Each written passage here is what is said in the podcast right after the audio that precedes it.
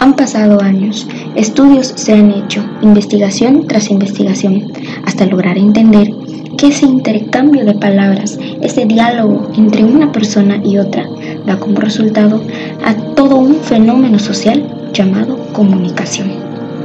O esas veces que nos sentamos en casa y en familia, platicando aventuras del día a día.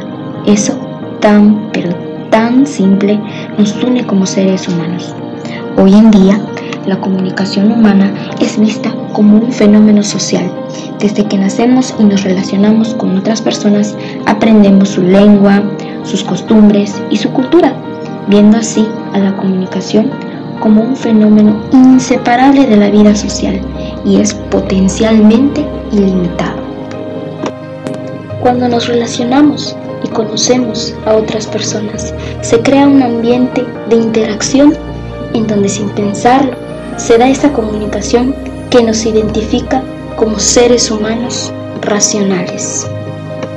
En esos momentos, en reuniones familiares, en el trabajo, ese intercambio de ideas, pensamientos o mensajes que damos son en muchas ocasiones poco valorados cuando reunidos estamos. Y es ahí, justo en ese momento, en donde reaccionamos y nos damos cuenta que el ser humano nació para comunicarse, para crear, para compartir, por ese fenómeno llamado comunicación.